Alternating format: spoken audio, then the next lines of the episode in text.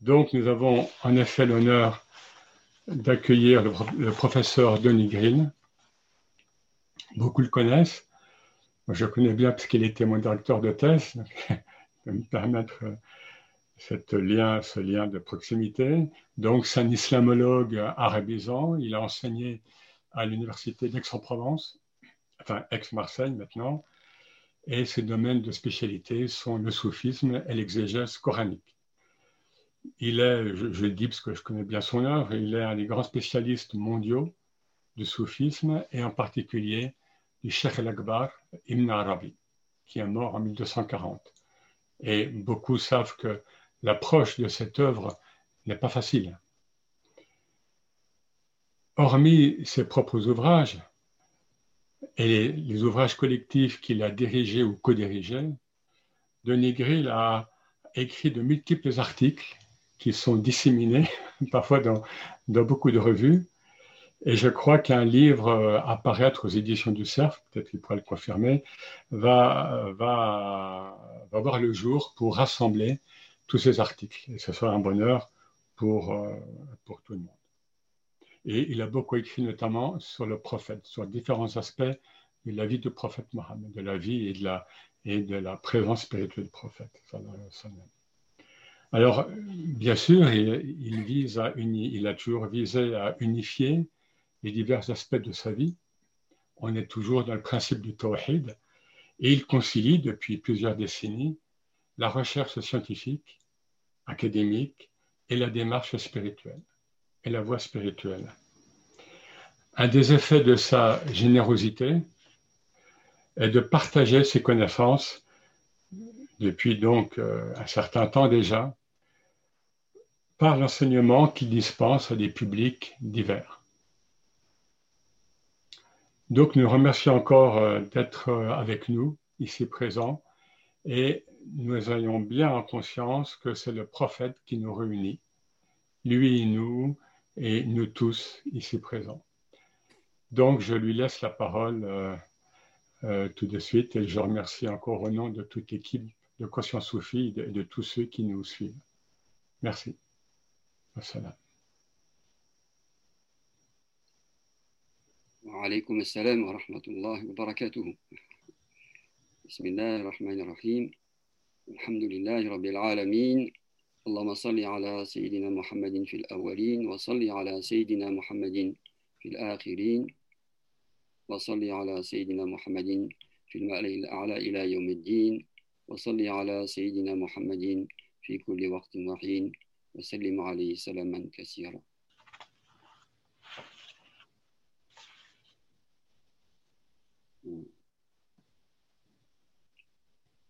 Donc nous, nous sommes réunis ce soir pour parler du Maolid et euh, faire le lien entre l'évocation du Maolid et la notion de Uswa Hasana, de beau modèle qui est celui du prophète sallallahu la commémoration donc, du Maolid de la naissance du prophète, même si on en connaît quelques manifestations préalables, ne se répand dans le monde musulman, au Proche-Orient et au Maghreb à partir du début du 7e siècle de l'Égypte, du 13e siècle. Elle est soutenue par les princes, mais animée en réalité par les savants et les maîtres spirituels de l'islam et leurs disciples, qui accompagnent le récit de l'ascendance, de la naissance et, du et la naissance du prophète et de son enfance par des poèmes déclamés ou chantés. Les festivités qui accompagnent cette commémoration sont un temps de liesse populaire pour les, et tous les, pour les enfants tout particulièrement. Toute la communauté se réjouit à l'évocation de l'envoyé de Dieu. C'est une joie pour tout le monde. El Farah bi Rasulillah. Quelques voix s'élèvent toutefois à l'époque médiévale contre cette commémoration qui n'a pas été instituée par le prophète. Mais ce n'est que bien plus tard, à notre époque, qu'un mouvement fermé à toute spiritualité s'emploie à semer le doute sur son bien fondé et à abolir sa pratique. Il a malheureusement en partie réussi à priver la communauté musulmane d'un moment essentiel pour sa survie spirituelle, et maintenant plus que jamais. Pourtant, plus d'un texte du Coran et surtout du Hadith justifie cette commémoration. ce rassemblement des croyants pour fêter la venue sur terre de leur prophète. Il est vrai qu'on peut s'interroger pourquoi la naissance et non pas par exemple la première révélation euh, sur la montagne de Hira euh, ou l'ascension céleste qui est commémorée par ailleurs ou encore les. C'est ce que je vais essayer d'expliquer à travers un exemple particulier. Rappelons d'abord rapidement ce qui ressort de la, manière la plus évidente des récits du Maoulid, consignés dans le Hadith et la Sira. Outre les traditions sur la généalogie du prophète et la pureté de son ascendance, on raconte comment la lumière qui apparaissait sur le, visage de son père Abdallah et qui le fait désirer par une femme de Quraysh disparaît lorsqu'il a consommé son mariage avec Amina bint Wahb. Celle-ci voit lorsqu'elle est enceinte et ou lorsqu'elle accouche du prophète hein, une lumière qui sort d'elle et illumine les châteaux de Bosra en Syrie. La ville de Bosra marque la frontière entre euh, la Syrie byzantine et l'Arabie.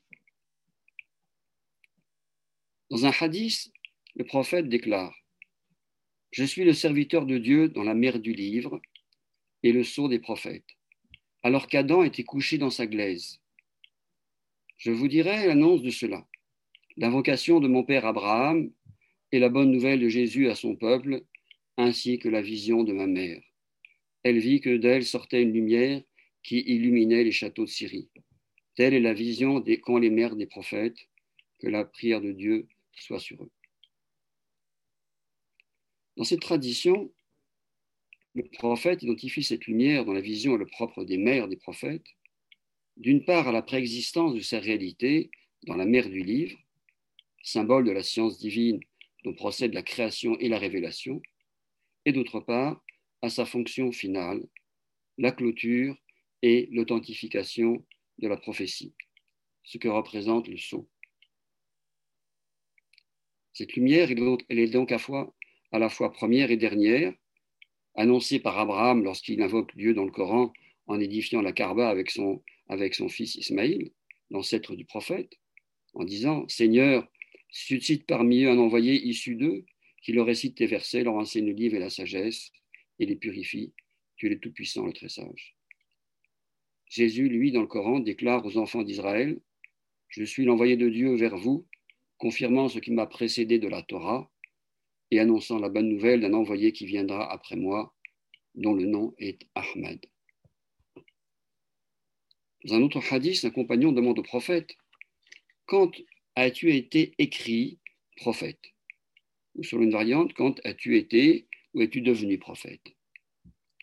À cette question, le prophète répond alors qu'Adam était entre l'esprit et le corps.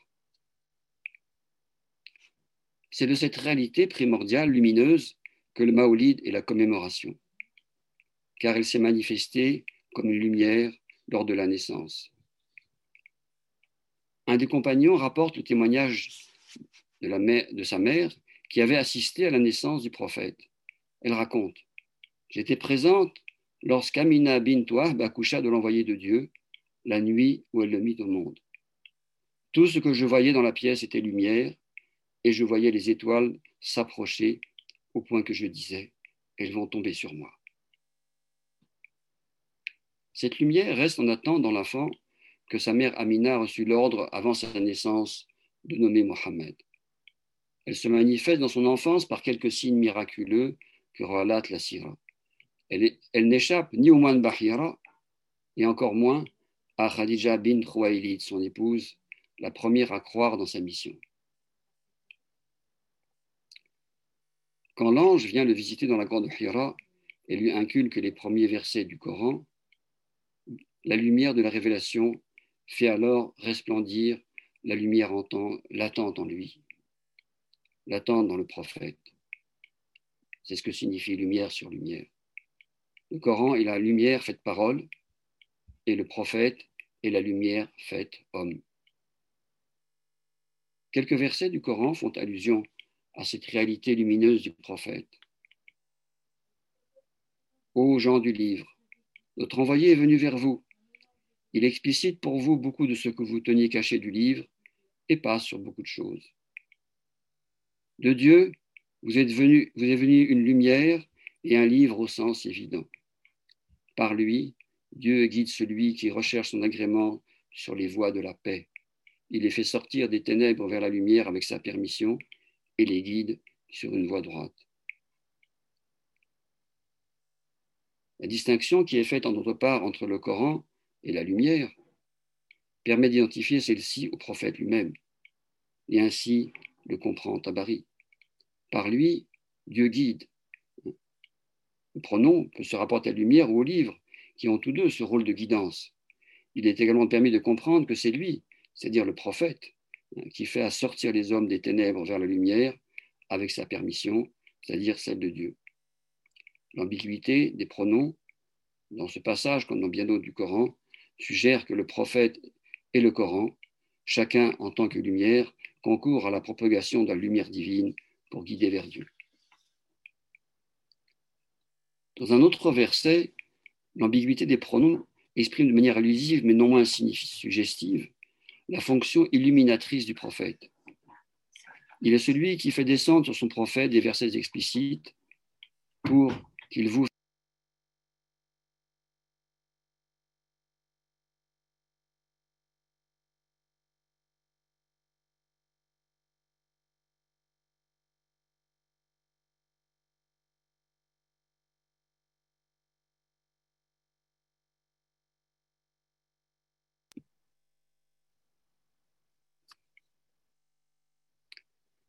Quant au symbolisme du verset de lumière, il a été compris très tôt comme concernant le prophète.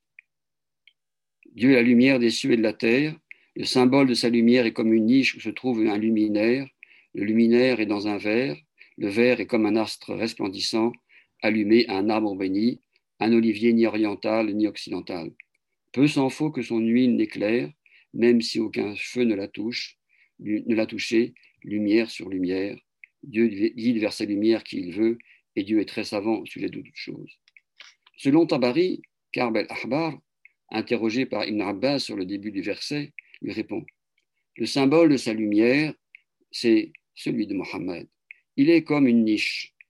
Le luminaire est son cœur et le verre sa poitrine. Peu s'en faut que son huile n'éclaire, peu s'en faut que Mohammed n'apparaisse comme un prophète, même s'il n'a pas encore parlé. C'est l'idée que le prophète hein, est déjà plein de cette lumière avant même que la lumière de la révélation ne vienne l'illuminer. De manière beaucoup plus explicite encore, le prophète est qualifié dans la sourate Al-Ahzab de lampe illuminante, Sirajan Munira.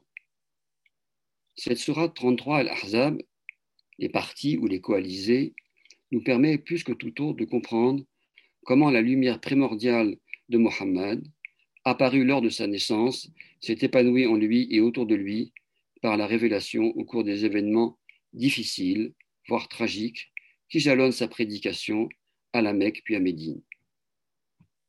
En l'an 4 de l'Égypte, après la bataille d'Ohod, les Qurayshites s'allient contre les musulmans avec la tribu bédouine des Ratafan et la tribu juive des Banu Qurayza qui résident dans l'oasis de Médine. Ils encerclent les musulmans qui se sont repliés derrière un fossé, d'où le nom de bataille du fossé. La situation est d'autant plus tragique que parmi ceux qui ont fait extérieurement acte d'islam, ceux que le Coran appelle les hypocrites sont prêts à faire défection à la moindre occasion, comme en fait, en, état la sourate al-Ahzab.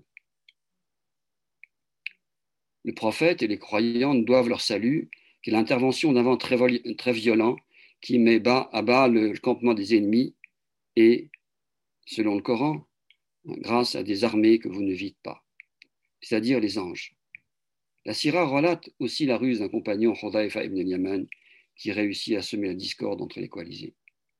C'est juste après l'évocation de ces circonstances où la jeune communauté des croyants a échappé de peu à l'anéantissement est dit du prophète vous avez dans l'envoyé de Dieu un beau modèle pour qui espère Dieu et le jour dernier et invoque Dieu abondamment.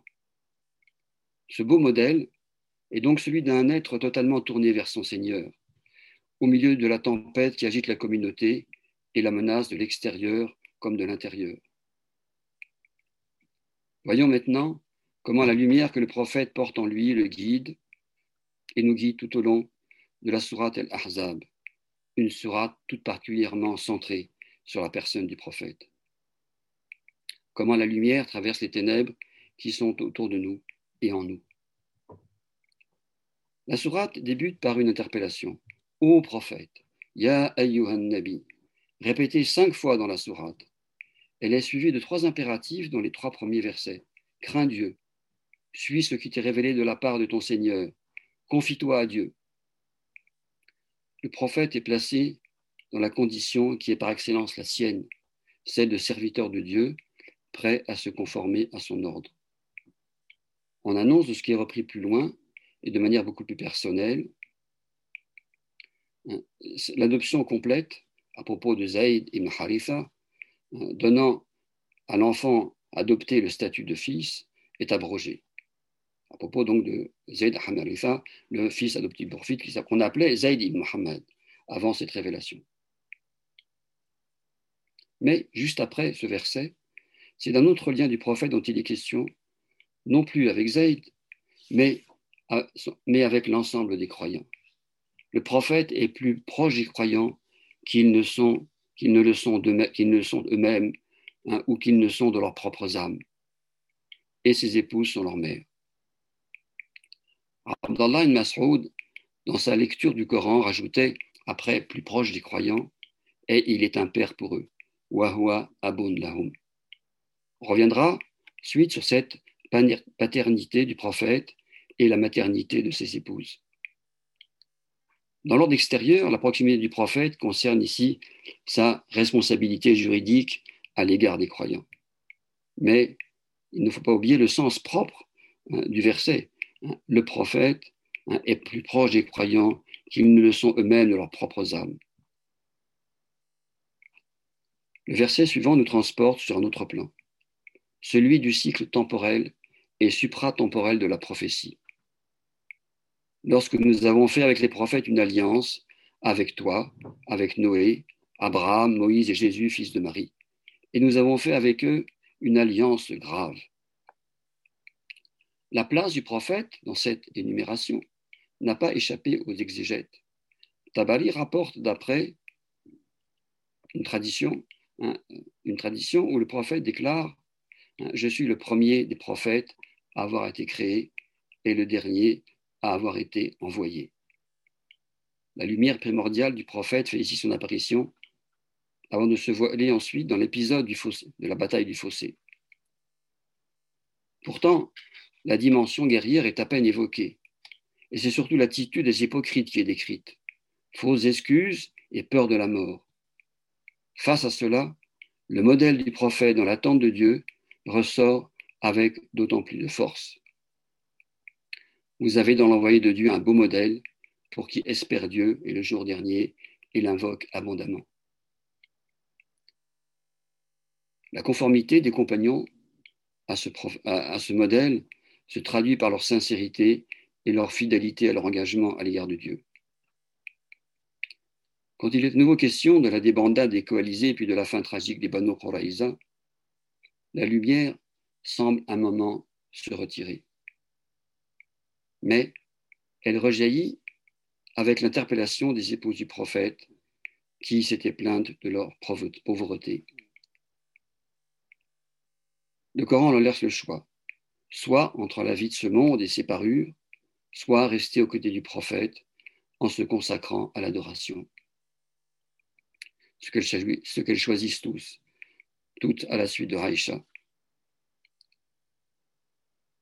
Ce choix leur vaut d'être qualifiés de Ahl-Bayt, les gens de la maison, de la maison prophétique, grâce à, grâce à un signe qui les assimile à la famille d'Abraham, est ainsi désignée dans un autre verset du Coran, et qui les assimile aussi ou avec euh, les cinq gens du manteau, hein, les proches du prophète, le prophète Ali, Fatima, Hassan et Hussein qui eux sont, selon un autre hadith, selon un hadith hein, aussi les Ahl Bayt.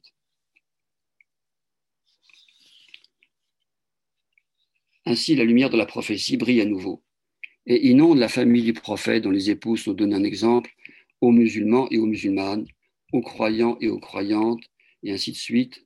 Dix qualités sont énumérées, dont la dernière correspond au beau modèle du prophète, ceux et celles qui invoquent Dieu abondamment. C'est alors qu'intervient le divorce de Zayd avec Zainab et le remariage de celle-ci avec le prophète sur l'ordre de son Seigneur. L'âme du prophète mise à nu. Tu caches en ton âme ce que Dieu fait apparaître, tu crains les hommes, mais Dieu est plus digne que tu le craignes. Comme le disait Aïcha, si le prophète avait caché quelque chose du livre de Dieu, il aurait caché ceci. Ici, loin de s'estomper, la lumière se fait très humaine, proche de nous, car le prophète, comme tous les prophètes, est un être humain, comme tous les êtres humains. Même si, par ailleurs, comme le dit El-Boussiri dans sa Bourda, Mohammed est un homme, et il n'est pas comme les hommes. Il est une hyacinthe, les hommes comme des pierres. Après cette plongée dans l'humanité en apparence ordinaire, la lumière ressort d'autant plus éclatante. Mohammed n'est le père d'aucun homme d'entre vous, mais l'envoyé de Dieu et le sceau des prophètes. Et Dieu est au sujet de toutes choses très savant. Mohammed n'aurait pas été le sceau des prophètes si l'un de ses enfants mâles lui avait survécu. Sa paternité, celle à laquelle fait allusion la lecture d'Ibn est dans notre ordre. Il est le père des esprits comme Adam est le père des corps, et l'esprit procède le corps qu'il vient ensuite animer. Le sceau, khatam, peut se lire aussi khatim, celui qui clôt. Il authentifie le message comme le sceau apposé sur une missive et comme le chaton d'une bague marque le début hein, et la fin hein, d'un cercle. Le début et la fin du cercle de la prophétie lumière initiale et finale, inscrite de toute éternité dans la science divine. Et Dieu est au sujet de toutes choses très savant. Ibn al-Arabi écrit ceci à propos de ce verset. Ainsi Mohammed, celui de la prière et le salut, fut le premier de la prophétie humaine, comme il nous l'a fait savoir en disant J'étais prophète alors qu'Adam était entre l'eau et la glaise. De même qu'il est le dernier, selon le verset, mais l'envoyé de Dieu est le sceau des prophètes, quand on prétendit qu'il était le père de Zaïd. Dieu nia qu'il fût le père d'aucun de nos hommes pour lever toute relation et, distinguer sa dignité. Ne vois-tu pas qu'aucun de ses enfants mâles ne, survécut Pour l'honorer, car il avait précédé dans la de Dieu qu'il serait le sceau des prophètes. Le prophète a dit la mission prophétique, qu'il envoie aux hommes pour inciter une loi, et la prophétie, la nubuwa, se sont interrompues. C'est-à-dire qu'il ne reste plus personne pouvant instituer une loi divine qui ne soit pas la nôtre.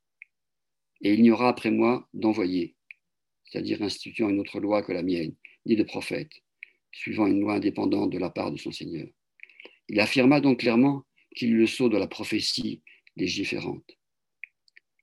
Si le prophète avait voulu dire autre chose, cela aurait contredit sa parole. Jésus descendra parmi nous comme juge équitable. Hakaman Muqsitan. Il sera l'imam de notre part.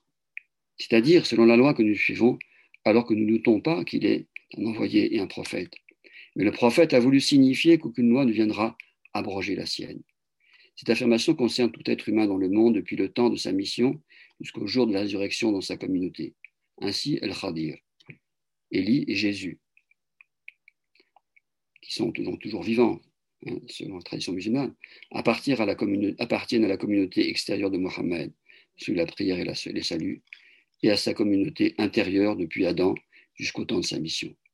Il est donc prophète antérieurement, bisabiqa, et il est prophète postérieurement, bil Dans l'envoyé de Dieu, il apparaît qu'en matière de prophétie, le premier est le même que le dernier.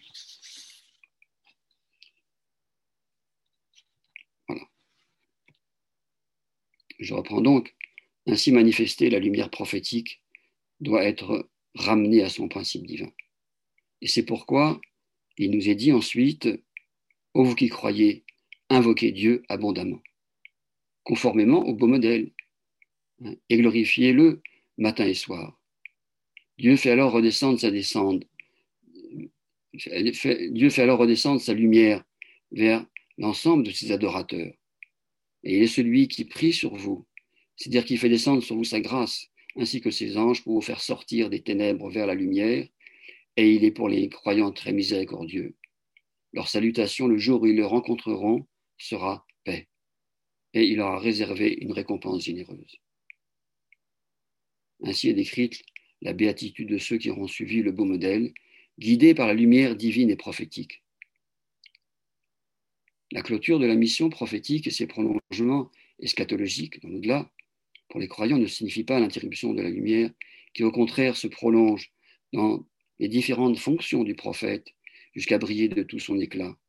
Lorsqu'il est dit ensuite, Ô prophète, nous t'avons envoyé comme témoin, annonciateur de bonnes nouvelles et avertisseur, appelant à Dieu avec sa permission et lampe illuminante. Les indications données ensuite aux croyants puis aux prophètes sur des questions relatives au mariage soulignent son importance dans la vie spirituelle des croyants et tout particulièrement du prophète, comme le montre déjà le passage sur ses épouses et leur choix de Dieu, de l'envoyer de l'au-delà, de préférence aux faces de la vie terrestre. Le mariage avec Zaina bin Charch est l'un des points forts de cette sourate.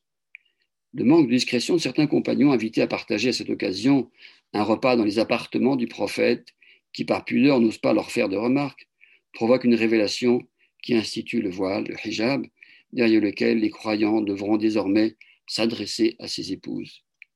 Elles ne pourront, plus se, elles se remarier après sa mort, conformément à leur statut de mère des croyants. Les croyants doivent se garder de toute parole ou comportement qui puisse faire du tort au prophète. Le Coran entoure le prophète et ses épouses d'un halo de sacralité pour préserver la lumière qui se diffuse de sa personne et que ses épouses et les gens de sa famille, les Ahl el-Bayt, sont les premiers à recevoir. La mise en garde adressée aux croyants vise à, les protéger contre toute parole ou attitude inconvenante qui les couperait du rayonnement intérieur de cette lampe illuminante. Cette recommandation se commue ensuite en commandement pour que ceux qui ont cru en Dieu et dans l'envoyé comprennent que leur foi procède d'un ordre divin qui se réalise de toute éternité et à jamais, comme l'atteste le verbe au présent hein, et en mode accompli en arabe dans ce verset. Dieu et ses anges prient sur le prophète. Ils prient dans de tout temps, de toute éternité. Ô vous qui croyez, priez sur lui et saluez-le de toutes vos forces. De toutes vos forces est une traduction libre qui essaie de rendre compte de l'intensivité du complément absolu, littéralement saluer d'une salutation. L'impératif prier peut se traduire par demander que la grâce descende sur lui, car la prière sur le prophète consiste à prier Dieu d'accomplir cette action de grâce. Nous prions Dieu de nous introduire dans la présence unifiante et pacifiante, protectrice du prophète, deux aspects que note la prière, salat, et la prière, salam. Pour nous, pour tous ceux qui sont loin de Médine, cette salutation s'apparente à une visite intérieure, à une forme de ziyar. Sans être ici mentionné, la lumière accompagne la descente de la grâce divine et se propage en celui qui accomplit cette prière, ou plutôt celui qui demande que Dieu l'accomplisse. Et ceci est particulièrement vrai durant la nuit du Maolid, quand la prière sur le prophète scande comme un refrain le récit de sa naissance. Mais, parce que la lumière doit se frayer une voie à travers les ténèbres, la sourate revient sur ceux qui font du tort à l'envoyer, à Dieu et à l'envoyer. Il revient sur les hypocrites dont il a été question au début pour rappeler que notre engagement vis-à-vis de Dieu et du prophète doit être soumis à l'épreuve de la sincérité. Comme l'ont été mis les compagnons face aux coalisés, les ahzab, ces forces qui nous divisent et nous fragmentent, mais qui sont elles-mêmes divisées et dispersées quand, quand souffle sur elles le vent du secours divin et angélique, et que la lumière perce les ténèbres. La sourate s'achève par la mention du dépôt de confiance, el amana, que les cieux, la terre et les montagnes ont refusé de porter et ont eu peur de porter, et que l'homme, très injuste et ignorant, a porté. La signification de cette amana a été différemment expliquée, mais ne peut-on pas la comprendre tout simplement comme la foi, el iman, la confiance que nous avons en Dieu et son envoyé, et comme la fidélité à notre engagement. La foi n'est-elle pas une lumière prochée dans le cœur, lumière divine dans la niche de la prophétie et dans le cœur de tout croyant? Cette lumière est en nous, comme il est dit, prophète, qu'il est plus proche de nous que nos propres âmes, et comme il est dit dans l'avant-dernier verset de la Surat et Tauba, 9e Surat, vous est, venu, vous est venu un envoyé issu de vous-même ou de vos propres âmes. Lui tient à cœur ce que vous endurez, plein de sollicitude pour vous, pour les croyants très compatissants, très miséricordieux. Il est présent en nous, paré de tous ses attributs de miséricorde. La sourate El Arzab nous révèle l'omniprésence du prophète au centre, au centre de tous ces événements, externes et internes. Présence lumineuse, tantôt visible, tantôt occultée. Mais n'est-elle pas aussi ainsi en nous? Le temps du Maolid l'a fait revivre en nous par la beauté de son, de son récit et de ses chants, en chacun de nous et pour toute la communauté des croyants, s'ils sont prêts à la recevoir. Beaucoup de forces ténébreuses cherchent à l'occulter, mais elles ne peuvent faire écran à la lumière du bien-aimé que fait briller la commémoration du Maolid. Si le prophète est notre Père en esprit, alors nous sommes les enfants de sa lumière. Telle est la signification du Maolid, naître et renaître à la lumière par l'imitation du beau modèle dans, sa tension perpétuelle vers Dieu. Si nous, nous en sommes indignes, Dieu, lui, en est digne. Je vous remercie de votre écoute. Wassalamu alaikum wa rahmatullahi.